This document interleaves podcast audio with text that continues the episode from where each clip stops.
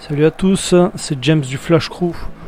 On est ensemble pour une heure de son sur le canal James Prophecy pour la Flash Radio. Ce soir, petite spéciale au label Jiggling. On se retrouve dans une heure pour la playlist. D'ici là, bonne écoute à toutes et à tous. For me personally,